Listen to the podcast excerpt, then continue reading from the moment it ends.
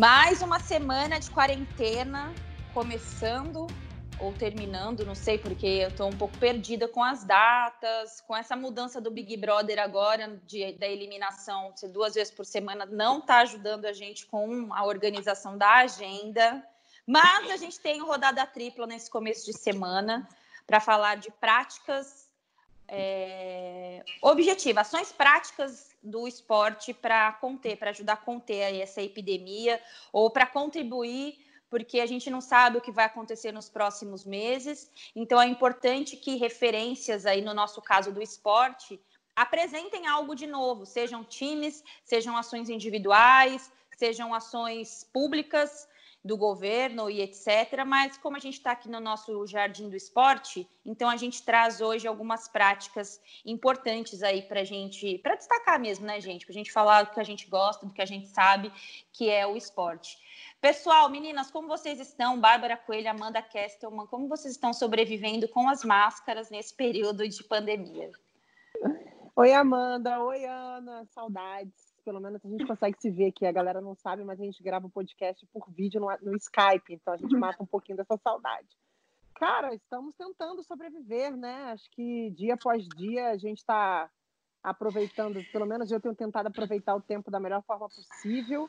Em relação às máscaras, eu tenho saído muito pouco de casa, né? Então eu só realmente vou para o trabalho. E no trabalho eles estão dando a máscara, uma máscara que você tem que trocar de três em três horas. Então é o momento que eu uso em casa, sigo livre, sem máscara, mas é muito angustiante. Eu não sei como tem sido para vocês, mas a prática da máscara me traz uma ansiedade muito esquisita, assim, essa coisa de você olhar para o outro e a pessoa tá de máscara e você não chega perto e você não abraça, caramba tempos difíceis, né, meninas? Bem, bem difícil.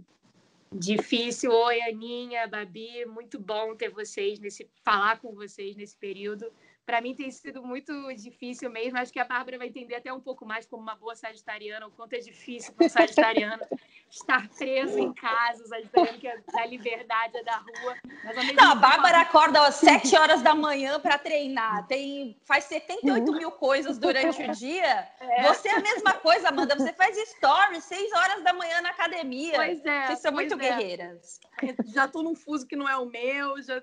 E sair para a rua tem me angustiado muito, não só pela questão da máscara, mas pela sensação que é, isso eu estava até conversando com, com, com, alguns amigos, alguns familiares, uma sensação que a nossa geração não viveu, né? De, de um medo desse sentido, de um medo de alguma coisa que você de fato não vai conseguir controlar tão rápido, a sensação de você não saber quando vai acabar, coisas que os nossos avós, bisavós viveram, né? É, até indico a leitura de uma matéria do El País que fala com uma, uma idosa na Espanha que viu a família toda morrer no holocausto, ela diz que, que para mim não tem problema ficar três meses em casa. Eu tive que me esconder no porão durante um ano. Então, assim, para nossa geração isso é uma coisa muito nova, está sendo realmente muito difícil. Mas é, eu sou uma eterna otimista, mesmo quando a gente lê notícias. Hoje mesmo a gente estava lendo notícias, não tem pouquíssimos motivos para ficar otimista atualmente. Mas eu acho que a gente vai sair melhor disso tudo e eu acho que isso tem muito a ver com o que a gente vai discutir hoje no nosso podcast, que é sair melhor de uma situação dessa, de crise. Perfeito, é isso, acredito realmente nisso, né? Eu vi alguns memes aí, né, é, rodando por aí, eu acho que tem um deles que resume muito bem. É, ah, quando tudo voltar ao normal. Espero que nem tudo volte ao normal. Acho que a gente tem que obrigação de voltar diferente, né? Quando isso é, diminuir ou quando isso passar, porque, pô, é, não dá mais para a gente é, ter as mesmas práticas. Eu acho que a nossa relação social vai melhorar muito, a gente vai voltar a valorizar muito estar com as pessoas, é, as questões de, de consumo também, acho que muita coisa melhorou. É, valorizar os pequenos profissionais que trabalham pra, com a gente, da pessoa que faz a nossa unha, que cuida da nossa casa, é, da empresa que paga o nosso salário, acho que tudo vai ter uma, um grande ressignificado, ou pelo menos eu espero isso, né? Sempre fa falando desse ponto de vista é, privilegiado que eu vivo, que a gente vive, né? Talvez, acredito que nem todas as pessoas tenham condições de, de ter essa visão, de poder de fato usufruir disso, mas eu espero que seja uma prática, que a gente volte diferente quando tudo isso passar. Bom, para a gente começar o nosso podcast, para falar dessas ações práticas do esporte, né, nesse combate aí a essa epidemia, me chamou muito a atenção é, a vaquinha que foi organizada pelas jogadoras do futebol feminino. Eu fiz até questão de abrir com esse tema, porque as pessoas não sabem, ou, ou quase nenhuma pessoa sabe, que, que, essas meninas ganham muito pouco, né? A maioria não ganha mais do que R$ 1.800 por mês.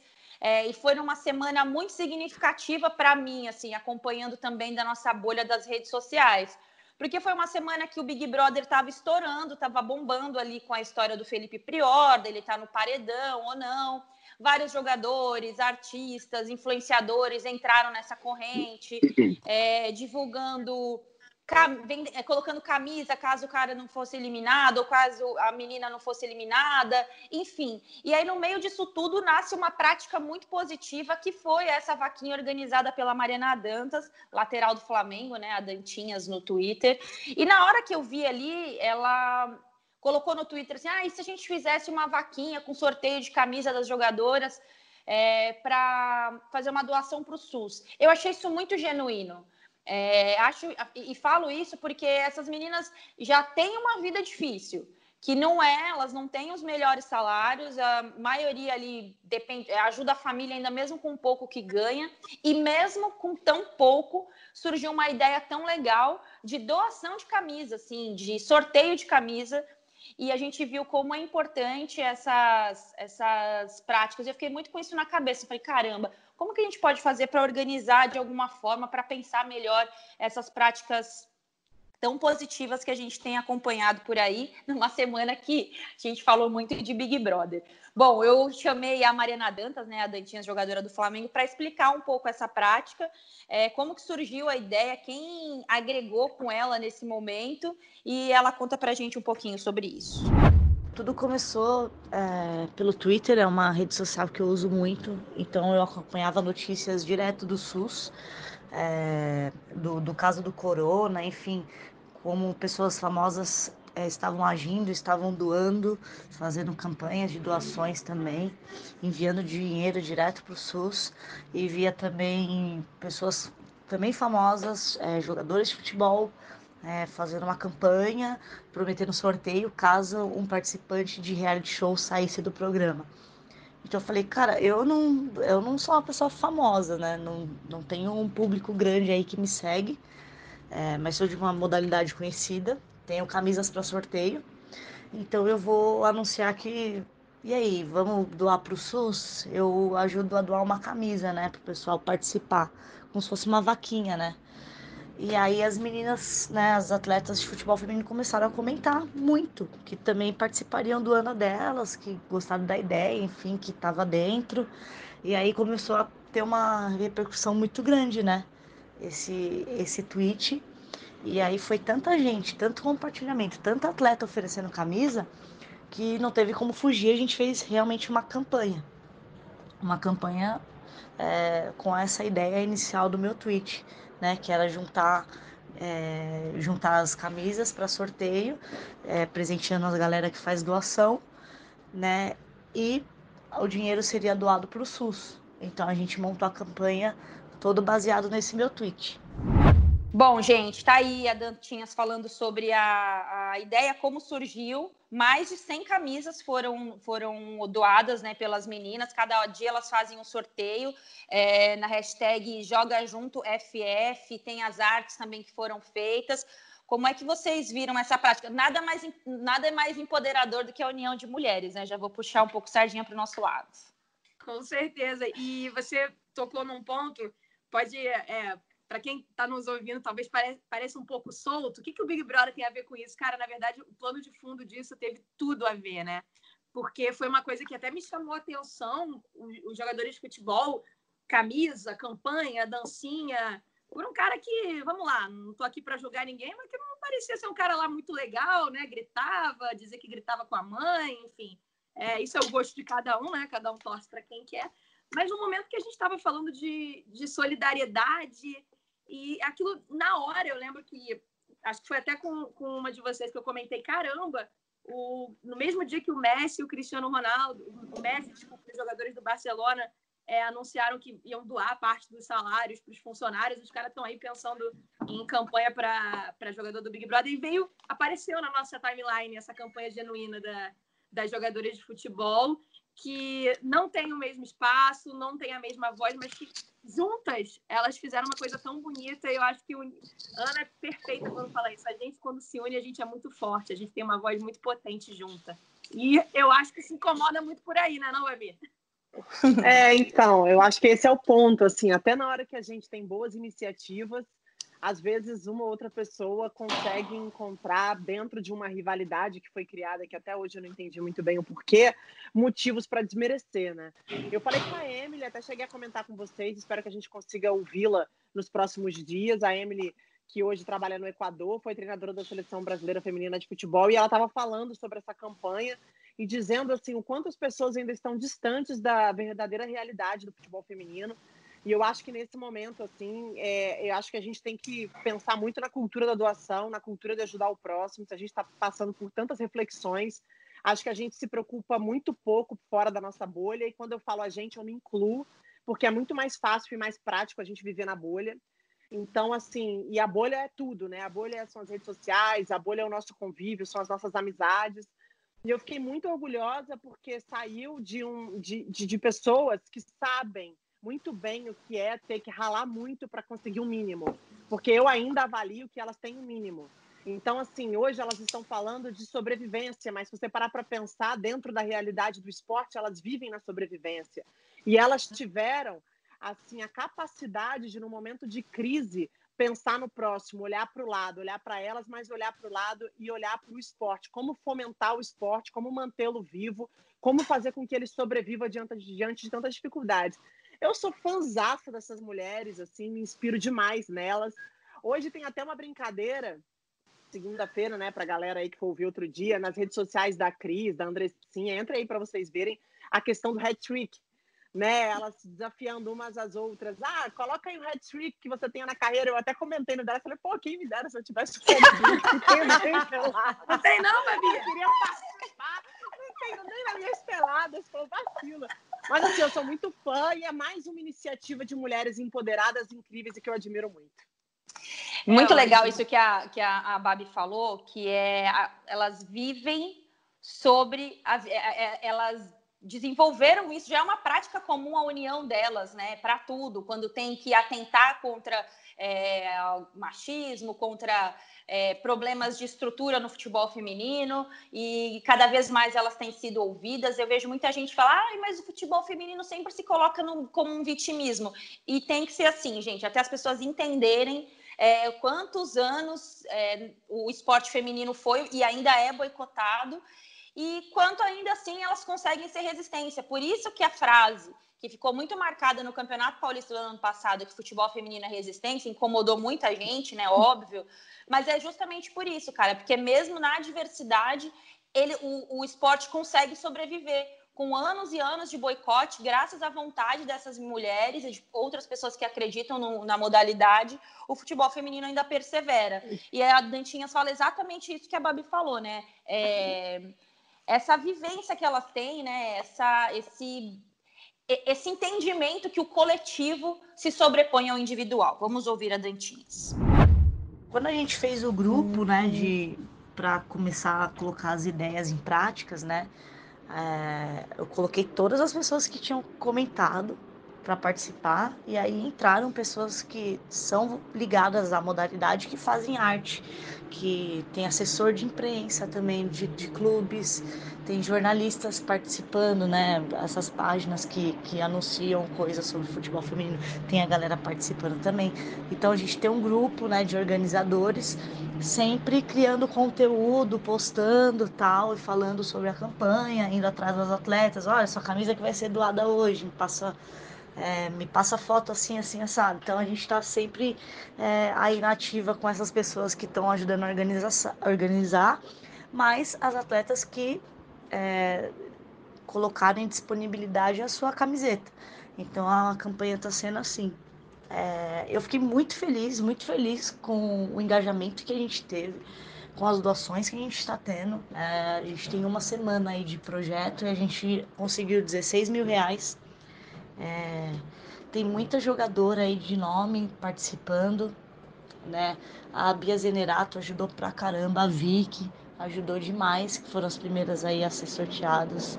É, a Emily Lima ajudou é, marcando e chamando o pessoal famoso para compartilhar lá a página do Joga Junto. Ela vai doar também uma camisa do Equador, bem legal. É, tem a Marta que está participando, tem a Aline Reis, que agora a gente está sorteando a dela. Enfim, tem muita atleta é, de seleção e atleta participando. Lembrando que todo mundo que está participando, a gente não chamou, a gente não pediu. Todos se ofereceram a ajudar. E agora a gente está começando a alcançar jogadores de futebol masculino também, como o Marcelo Moreno do Cruzeiro. E é muito legal ver essa união das atletas com uma causa que está afetando todos, né? E a nossa ideia é que pessoas de outras modalidades também continuem entrando, continuem participando, independente de ser feminino ou masculino. É, a, a, ideia da campanha é unir, não é excluir ninguém. E, e união, futebol feminino é, é muito bom. É, é, isso pra gente já é normal. A união já é normal entre a gente, né? Eu sempre digo que a gente sempre foi unida, né? Contra preconceito, contra machismo. É, a, lutando pela igualdade, enfim, então a gente já está acostumada a nos unir, né? Excluir aí rivalidade e adversários é, por uma causa maior. Então a gente sempre a gente é mestre nisso já, já, já estamos acostumados, então foi bem fácil. Bom, tá aí a, a Mariana Dantas, maravilhosa, tatuada, jogadora do Flamengo, lateral do Flamengo. Tem muitas meninas envolvidas, é, a própria Emily, que a Babi destacou, é, a Érica, Tamires, Mônica, tem muitas meninas aí fazendo parte, camisas do mundo e do futebol feminino, da seleção brasileira, de todos os clubes do futebol brasileiro, de clubes internacionais. Então, quem puder contribuir, o Joga Junto FF está nas redes sociais das meninas. É, eu fiz minha, minha, minha contribuição lá, mas eu fiquei com vergonha e aí eu não coloquei meu nome. eu também. Mas tá bom. Eu fiz para também, acho importante a gente eh, pontuar que eu estava pensando. A gente sabe que doação, muita gente faz doação, principalmente em momentos assim de crise. Claro. A gente sabe que os jogadores de futebol também estão fazendo as suas doações e não é porque não está sendo divulgado, até porque quem doa não aparece, é, e é isso mesmo, quem doa de coração também não quer ficar aparecendo. Mas eu acho que o que é, é, é preciso destacar nessa união delas é a mensagem, porque o jogador de futebol, gente, ele é ídolo, ele é referência, tem uma população enorme que segue eles e que admira o que eles fazem e, e vão fazer é, vão entrar numa campanha a partir do momento que os seus ídolos, seus jogadores de futebol preferidos estiverem fazendo. Então, não é, ah, eu dou, mas eu não quero aparecer. Não é isso. É doar e passar uma mensagem.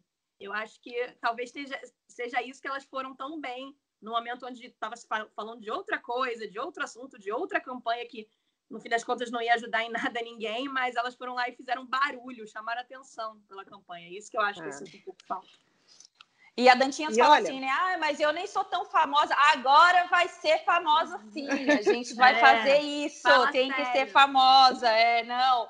Tem que ser famosa. É isso. A questão da mensagem que é muito que é, é, muito importante. A Amanda falou essa questão da doação, a gente falou isso no rodada da semana passada. Filantropia, terceiro setor são segmentos importantes da sociedade, mas eles não justificam tudo. A gente tem que entender o contexto, é, por que, que essas causas são necessárias e, a partir daí, trabalhar para que a gente, como disse Rafa no Big Brother, é, não é Deus, né? Não é, a, é a divisão. Então, assim, para a é. gente entender da divisão de lucros Big Brother também é cultura, gente. A gente tem que pensar sobre essas questões de filantropia e terceiro mais... setor, que em algum momento a gente vai discutir sobre isso aqui no Rodada Tripla. Olha, eu acho que a gente vai discutir tanto essa questão de divisão nos próximos meses. Também acho. Não, é, eu acho tanto, que é... tanto. É, desculpa te cortar, Amanda, assim, eu queria pegar exatamente esse ponto, assim, não tem mais como pensar unilateral, unilateral, eita, de forma unilateral. Acho que agora ou você olha para todos os segmentos como uma unidade ou esquece. As coisas não Exato. vão caminhar. Porque você não consegue fazer um campeonato com um time, você não consegue fazer um. Você não consegue organizar é, nada voltado para o esporte se você não conseguir fazer com que todo mundo tenha condição, ao, pelo menos alguma condição de, de ser competitivo. Então, assim, a gente vai ainda nos próximos meses, depois que essa epidemia é, é, entrar num outro momento, eu entendo que o vírus ele não vai deixar de existir, a gente vai só passar por essa epidemia, a gente vai ter que rediscutir um monte de coisa, a gente vai ter defasado na nossa sociedade financeiramente, de várias formas, em várias frentes, e assim, não vai ter saída, amigo. Ou você para para pensar que a coisa vai ter que ser dividida ou esquece. E o que eu acho mais bonito das meninas, acho que só reforçando a mensagem que a gente está deixando aqui, é que mais uma vez elas conseguiram enxergar isso como uma oportunidade de divisão, de olhar para todo mundo e falar assim: olha, a gente precisa ajudar todo mundo para sobreviver e passar para a próxima fase, né? Então, é, eu tenho muito orgulho dessa iniciativa e tenho muita pena de quem olhe isso como uma rivalidade, quem acha que quando a gente chega, quando eu falo a gente, eu falo futebol feminino, mas a gente chega com esse tipo de proposta e com essa mentalidade, seja para rivalizar ou seja para ser superior. A Ana Thaís fez um stories esses dias que eu mostrei para todos os homens ao meu redor, Ai, falando sobre feminismo. Não, é, eu mostrei sim, porque eu acho que o que existe sobre a nossa causa é desinformação, nada além disso. Oh. Então, oh. A mensagem que eu passei, aquele encaminhar do stories para os meus amigos, foi apenas: vamos fazer o seguinte, vamos iniciar a discussão, mas primeiro vamos buscar informação sobre ela. Aí a gente escuta. Com prazer. É, é isso. É. Quando a gente Ai, começar gente. a discutir e aprender o assunto, vai ser ótimo. A gente vai discutir coxa, a gente vai discutir, a gente vai discutir com outra, com, nossa, com outro clima.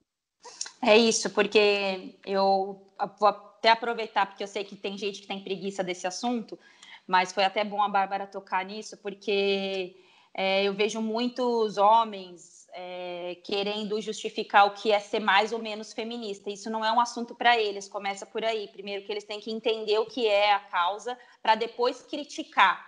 É, porque automaticamente eles se sentem autorizados a falar sobre algo que eles não dominam.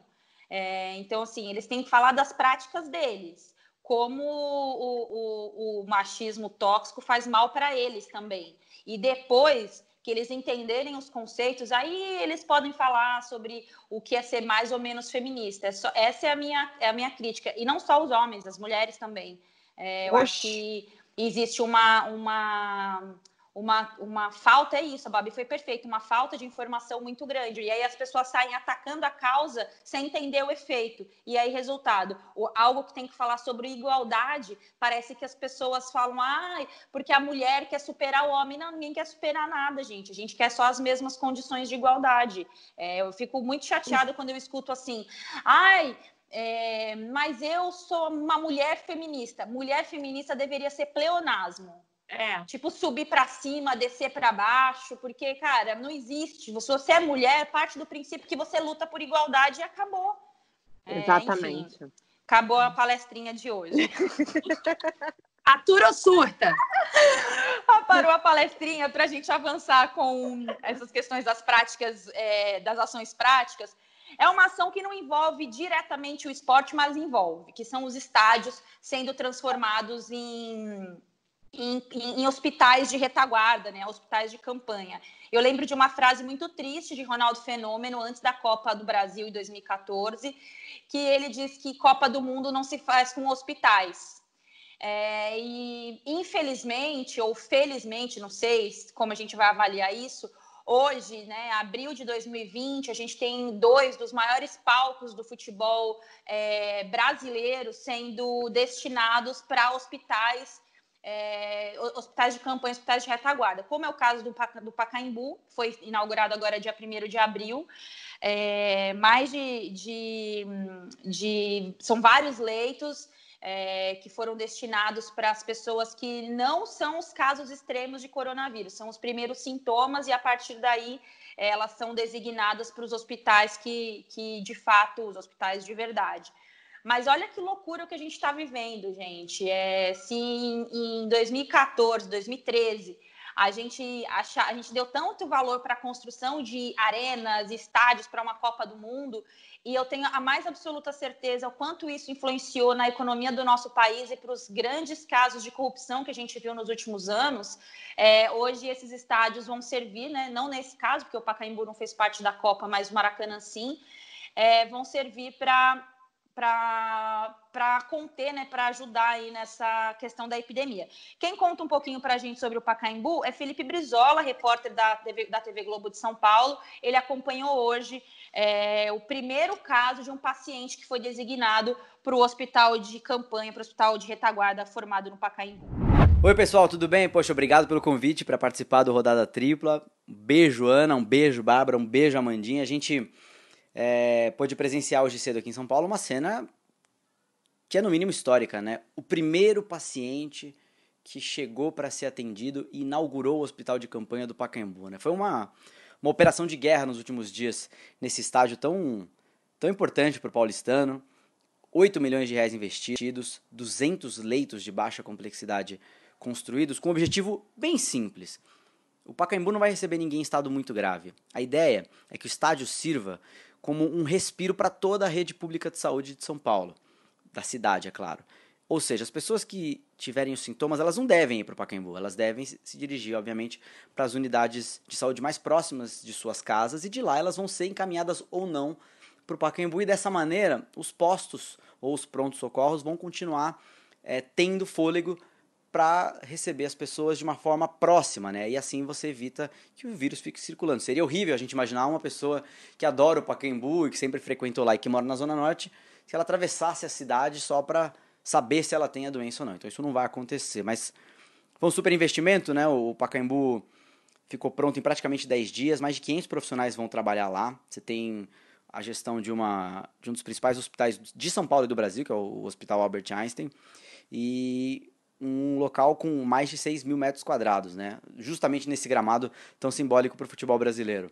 E acho que essa é a, imagem que vai ficar, né? Com certeza daqui 5, 10, 30, 100 anos, quando a história do Pacaembu for contada ou recontada, é, as cenas que começaram hoje, com certeza, e que nós vamos ver nos próximos dias, vão estar marcadas como cenas históricas de um estádio tão simbólico pelos gols do Pelé, pelos jogos maravilhosos do Campeonato Paulista, pelas finais de Libertadores e tantos momentos históricos, não só do esporte, mas de, não só do futebol, né, mas de outras coisas importantíssimas que aconteceram lá na antiga Concha Acústica, até hoje muitos shows, é um clube, é um local que as pessoas frequentam para correr, um patrimônio histórico de São Paulo que passa a ter uma, uma importância humanitária muito grande a partir de hoje, tá bom? Um beijo, meninas!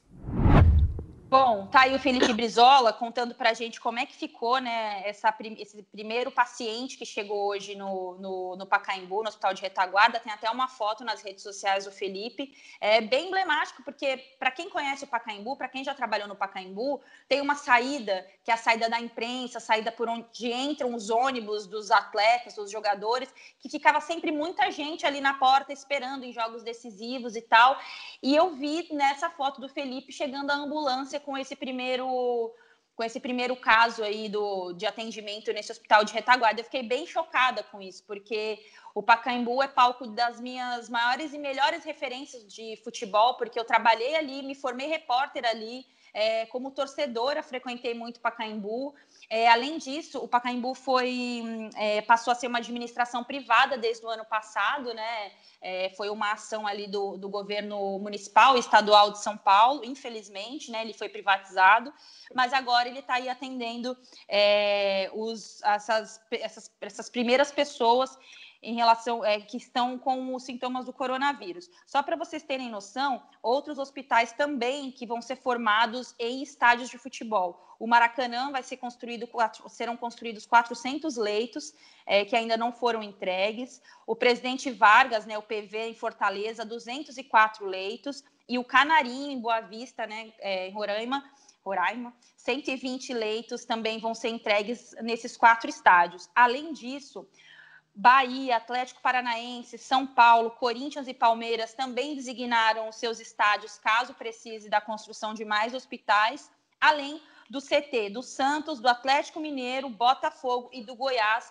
que também se é, ficaram à disposição para a construção de leitos ou qualquer coisa que precise em relação ao coronavírus. Bom, e para falar para a gente sobre os hospitais de campanha, né, os estádios que foram transformados em hospitais de campanha, Dr. Drauzio Varela, esse homem maravilhoso que ganhou tanto significado ou mais significado ainda no nosso 2020. Conta para a gente, doutor, a sua experiência, o que o senhor acha desses hospitais é, de emergência. O Brasil tem estádios de futebol muito modernos construídos para a Copa do Mundo para satisfazer os caprichos da FIFA. Alguns deles são obras arquitetônicas importantes. É? O de Manaus, que eu conheço um pouco, imita uma cesta indígena, é lindo. Naquela época, quando a gente dizia que aquele investimento absurdo devia ser destinado à saúde e à educação, nós éramos acusados de pertencer a uma elite que queria negar aos pobres as alegrias do futebol. Terminada a Copa, a maioria desses estados viraram um problema para os estados que não têm condições financeiras para cobrir a manutenção. Em muitos deles, as rendas das partidas locais sequer são suficientes para cobrir o aluguel. Hoje, esses elefantes brancos, verdadeiros monumentos ao desperdício e à corrupção, estão sendo adaptados a toque de caixa para ser transformados em hospitais. Não é uma ironia? Uma triste ironia. Saúde também se faz com a ajuda de, de, estádios, né? No fim das contas, a gente vê uma inversão do que foi dito. Que ironia, é, né? Ali antes da Copa. É inimaginável, né? Assim, parece que a gente está vivendo um, um universo, assim, um pesadelo e uma hora a gente vai acordar. Mas eu até, aproveitando que você falou do Pacaembu, eu indico para quem não viu, na semana passada, fica no Globoplay, uma reportagem do Fantástico sobre a construção desse hospital de campanha no gramado do Pacaembu, que eu achei muito emocionante que o engenheiro, né, um dos responsáveis pela obra, né, ali o mestre de obras com os filhos, torcedores que viveram momentos incríveis torcendo para o time, pelo Palmeiras, no Pacaembu, ajudando a levantar leito para salvar a vida ali dentro do gramado, marcando o gol deles, né, no, no estádio onde eles tanto, tanto torceram. É, que bom que a, o nosso esporte pode contribuir, né? Porque a gente fala tanto em contribuição nesse momento, onde cada um puder contribuir, que contribua. E é muito, é muito difícil, né? Eu estava vendo as, as imagens da.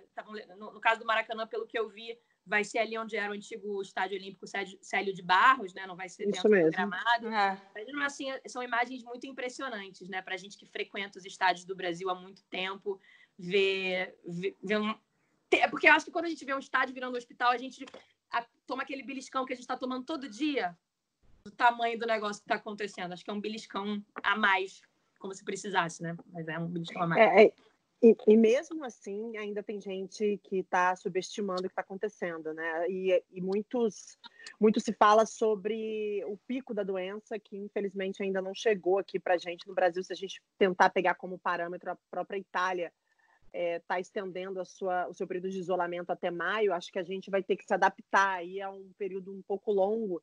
E assim, é, nesse momento, se a gente fala que esporte é inclusão, que esporte é oportunidade, que esporte é um lugar onde que salva vidas, é nada melhor do que a gente incluir o esporte no momento em que a gente está falando de salvar vidas, né? A gente tem aí grandes estádios de futebol, a gente tem lugares que podem muito bem serem adaptados e a Amanda tocou num ponto que, para mim, assim, essa imagem de que o estádio de futebol em que a gente vai para comemorar, para ver jogos, para se divertir, se transformando em hospitais, se isso não for um grande beliscão, eu não sei mais o que vai ser. Exato. A gente que é apaixonado por nosso pro esporte, a nossa bolha, né? É, a gente vive dentro de uma, todo mundo vive dentro de uma bolha, por, por mais que a gente tente se desconstruir, sair dela, a gente está sempre dentro de uma bolha. E eu acho que é um grande beliscão e eu fico feliz que o esporte nesse momento seja, seja um, um, uma, um também um, como eu posso dizer, também acho que uma, uma forma de oportunizar para que pessoas consigam seguir suas vidas e consigam ter saúde e atendimento. É isso. Bom, rapidamente, uma passagem também pelas ações individuais de alguns atletas, que são as doações. Né? A gente até falou um pouquinho sobre elas, é, mas é importante destacar, além das doações em dinheiro, que são fundamentais, eu achei muito legal as falas desses atletas. Assim, é, tem um vídeo do Pepe Guardiola e ele cita que ah, ele ainda brinca, né? Um vídeo da semana passada ele ainda brinca, ah, vamos ficar em casa, a gente vai engordar um pouquinho, mas tudo bem, fique em casa, é, não tem problema, não sei o quê. Hoje é, teve até a notícia do falecimento da mãe do Guardiola, né? A dona Dolores Sala, é, com 82 anos também foi vítima é, também teve a sua morte decretada por conta do, do coronavírus. É, ações, doações do Messi, Cristiano Ronaldo, o Neymar recentemente também resolveu doar. É, o Xavi Hernandes, Pepe Guardiola, Paulo Gasol e o Rafael Nadal, entre vários, tem vários, vários atletas doando, é, mas mais do que a doação é aquilo que eu acho que a Babi falou, a Amanda falou no começo do podcast, é a mensagem que você passa. Uhum. É, eu acho que semana passada a capa de um jornal colocou o Messi como o Che Guevara, né, pela ação que o Barcelona fez de doar 70%. Eu acho que existe até uma forma de tentar forçar a imagem do Messi, né, aquela empatia que todo mundo quer ter com ele, além do grande jogador que ele é. Mas eu achei uma causa fundamental ele liderar isso dentro do Barcelona.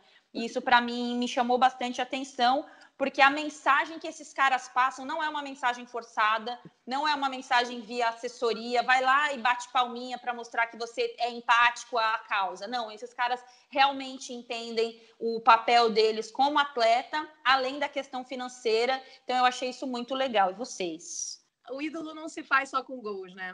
E, e eu acho que momentos assim da história, como eu disse, a nossa geração não viveu um momento nem parecido com o que está acontecendo agora. E, mas a história diz que os ídolos, os grandes ídolos, os grandes nomes, eles se fazem também no momento que o mundo precisa, ou que uma comunidade precisa, ou que um país precisa. Você tem, por exemplo, o Muhammad Ali. Eu sou fã do Muhammad Ali, muito mais pelo que ele fez fora do ringue do que ele fez pelo, no ringue. Obviamente, ele foi um dos maiores boxeadores da história, né, da humanidade, mas a história dele, a, a luta dele nos Estados Unidos pela, pela igualdade racial, no momento onde o negro era maltratado, ele renegando uma medalha olímpica porque o país não, não reconhecia ele como ele merecia por ele ser negro. Enfim, é, o ídolo se faz também disso. Então, acho que um momento tão duro que a gente está vivendo, os ídolos que quiserem sair fortalecidos, que quiserem por onde sair fortalecido fora de campo, vão conseguir. A Amanda citou essa questão da idolatria e eu gosto de falar sobre isso porque eu falo que eu sou a rainha dos ídolos esquisitos. Eu sou pelo seguinte, ah! porque eu tenho uma jura. Ah!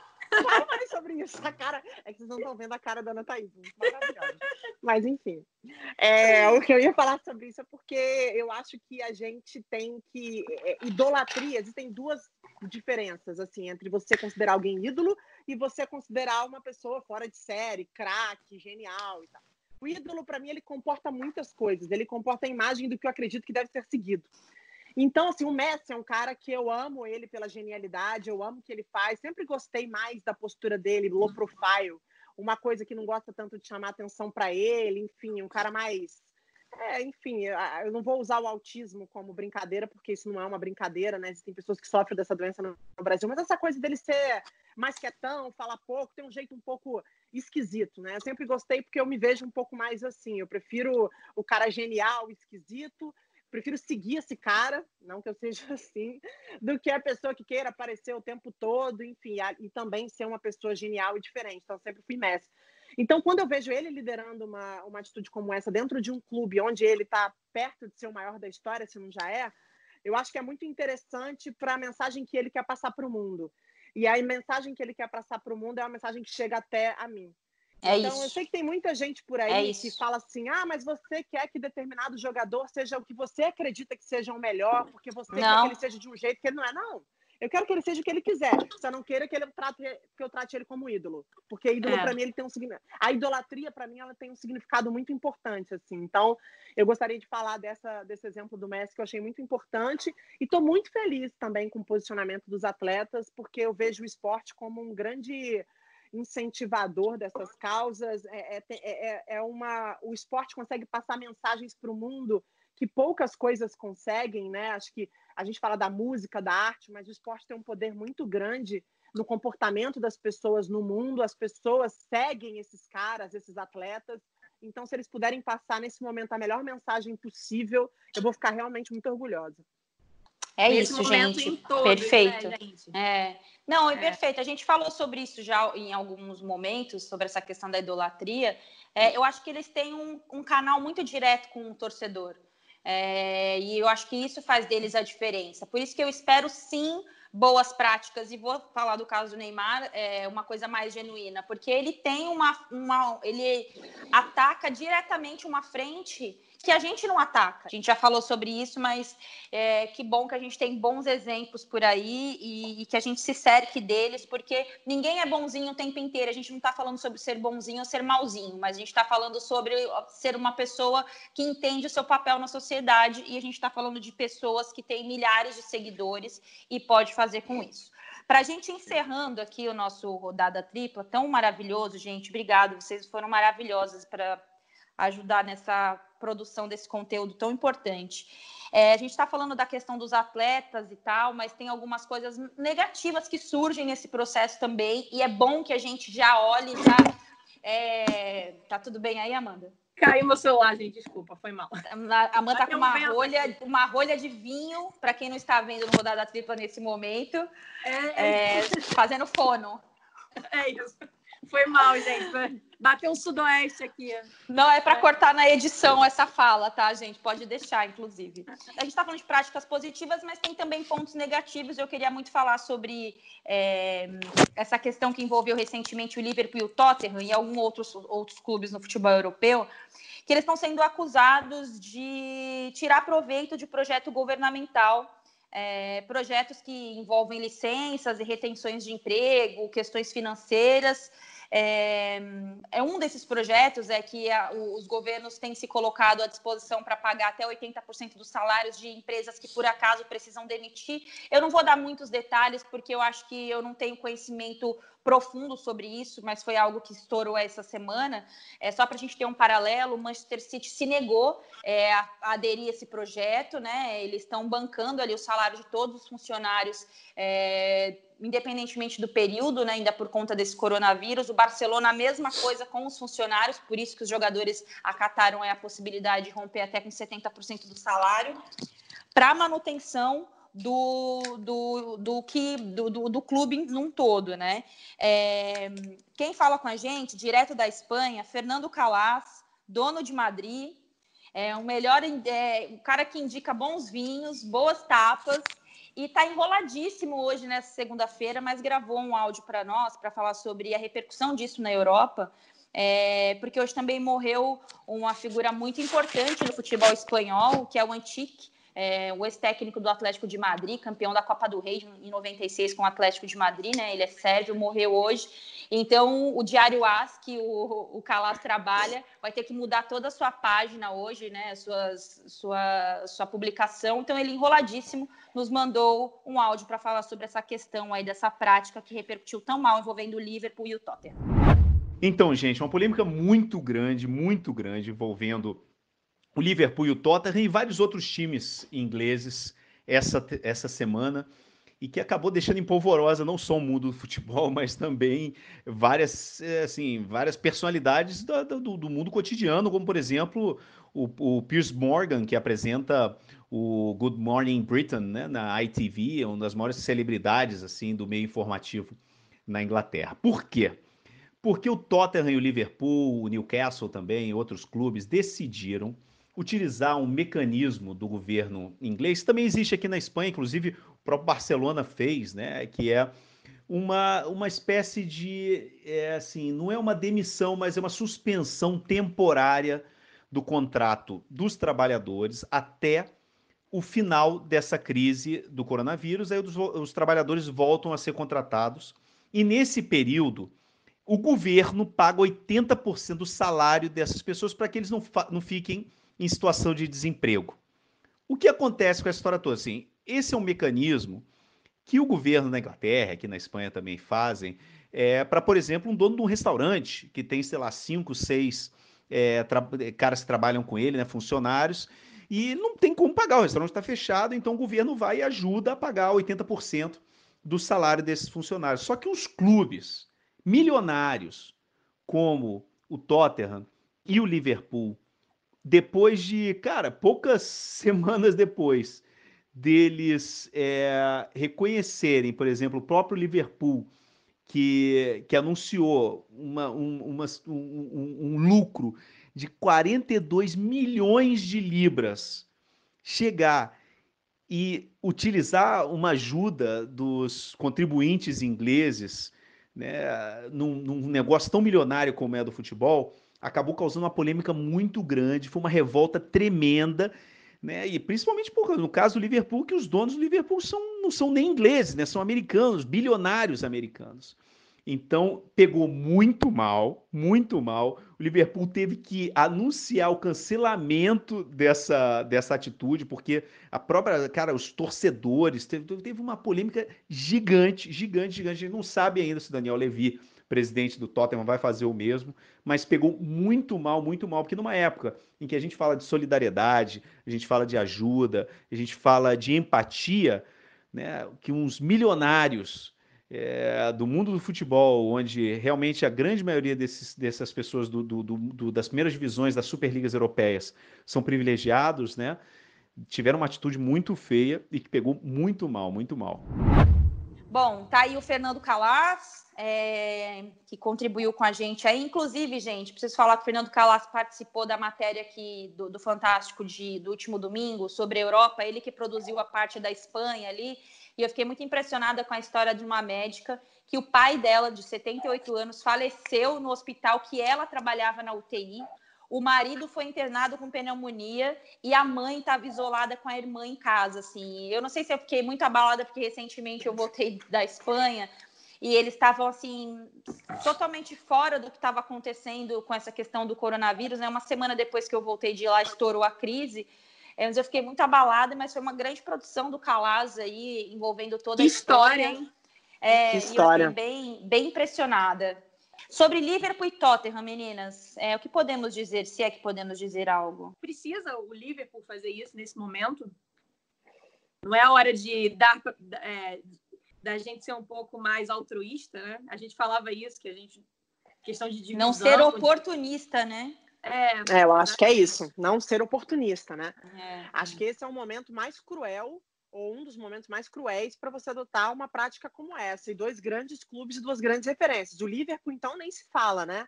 É. O Liverpool, tanta gente no mundo virou fã do Liverpool pelos últimos anos.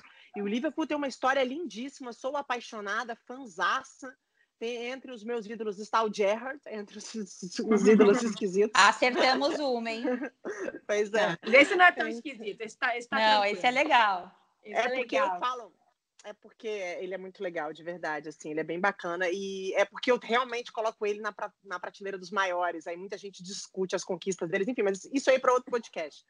Mas eu acho que, assim, uma batalha contra os hooligans, né, na, na Europa, a gente tem uma história super, dos últimos anos, super vencedora, com um treinador que está lá há tanto tempo, mensagens legais até religiosas, né, de, de respeito que o clube passa. Então, assim, não consigo entender essa postura e eu espero que essa repercussão negativa faça com que o clube tenha uma outra. Um, siga um novo caminho daqui para frente. Porque é uma é coisa é que a gente está debatendo, né, gente? Só, é, que a gente vai questionar isso ao longo desse processo. Enfim, é, empresas inflacionando o preço do álcool gel, inflacionando o preço do remédio. Isso a gente vai bater tanto nisso, né? Isso é ser oportunista. Então, instituições como Liverpool, Tottenham e qualquer outro clube do Brasil e do mundo que tem fãs nesse, nessa quantidade e mobiliza tanta gente tem que ser exemplo nesse momento. Só isso. É isso. É isso, gente. Nos estendemos hoje com nossa rodada. É, se vocês tiverem alguma dica, alguma consideração para a gente para dar nesse final, eu só queria é, citar aqui uma coisa. A Fernanda Lima, maravilhosa apresentadora da TV Globo, divulgou esses dias nas redes sociais dela o projeto Mães da Favela, que é um voluntariado da Central Única das Favelas, que é de doação, é, e eles dão tipo um voucher para essas mães de comunidades que estão sem trabalho ou que não conseguem ali os seus recursos. É bem legal, dá para acompanhar a doação pelo, pela internet. É, então, quem tiver aí para fortalecer a questão das mulheres aí também, porque tem muita, é, muitas mulheres são chefes de família no Brasil, né, gente? A maioria. Uhum. E muitas são abandonadas pelos seus companheiros, pelos pais dos filhos, e muitas delas estão nas comunidades. É, então, eu, eu achei bem interessante essa, essa ação, essa doação, contribuir também, inclusive. Então, quem tiver interesse, está no arroba CAFU, C-A-F-U, né, da Central Única das Favelas, que é o Mãe de Favela, que tem essas doações aí, ou qualquer outra doação que você queira conhecer da Central Única das Favelas, que é importante. Muito legal. Vamos ajudar, sempre que puder, vamos ajudar. A gente tem muita gente precisando nesse momento. Então, boa semana a todas. É, aguardo dicas na semana que vem, tá, gente? Documentários, filmes. O Fantástico de ontem tem muita produção legal. A matéria do Marcos Uchoa sobre higiene tá engraçada, informada, informativa falando sobre como a gente desenvolveu, demorou para desenvolver práticas de higiene no Brasil, graças à família real, isso é bem bizarro. É, isso é bizarro, rei, é verdade. Eu vi, eu vi, eu dormi cedo ontem, mas eu vi que pô, o rei nem tomava banho, cara. Pois é, cara. Bizarro. Bizarro. Né? bizarro. É, tem também essa matéria que eu falei aí da Europa com o combate ao coronavírus. O Rafael Sibila fechou também uma matéria legal sobre sul-americanos, e eu fiquei bem é, impressionada é, com a situação falar. do Equador, né, Bárbara? Sim. É, essa essa, essa matéria que eu ia falar. Eu fiquei bem assustada. Eu acho que a gente tem que olhar para o nosso continente também com algum carinho, assim. Poxa, o Equador tem os corpos não tem não tem lugares, né, para esses corpos ficarem. Muita gente morrendo, uma situação assim muito desesperador muito triste, de ver, desesperadora de assistir. Assim, me fez mal até na hora. É. Mas eu acho que nesse momento que a gente tem que fazer escolhas, pensar em coisas boas e assistir coisas legais, mas a gente não pode ficar na bolha, né? A gente é. não pode ficar no nosso mundinho. Então, acho que tem um tapa na cara que a gente vai ter que tomar aí para entender o que realmente está acontecendo com esse Covid-19 no mundo inteiro. É isso. É isso, galera. Lavem as então, mãos, galera. Lavem as mãos com água e sabão. Não façam como o rei que não tomava banho. Pelo amor de Deus. E uma dica agora, utilidade pública. Cuidado na hora de. É, sempre que você vai à rua por algum motivo e tem que voltar, né? Vai à farmácia, tem que lavar o celular, mas cuidado, eu acabei de quebrar o meu celular. Aqui estou usando um celular segundo, porque eu botei muito álcool para funcionar. Então, tomem cuidado com o exagero na hora de limpar o celular, gente. Cuidado. O meu quase quebrou filmando para fazer exercício físico. Aí eu nunca mais. Eu dei um banho de álcool 70%, tava tão neurótica que, enfim, fica a dica, limpem, mas com parcimônia. Assistam o Jornal Nacional, tem uma matéria lá ensinando a limpar o celular. Um beijo. Beijo. beijo. Tchau.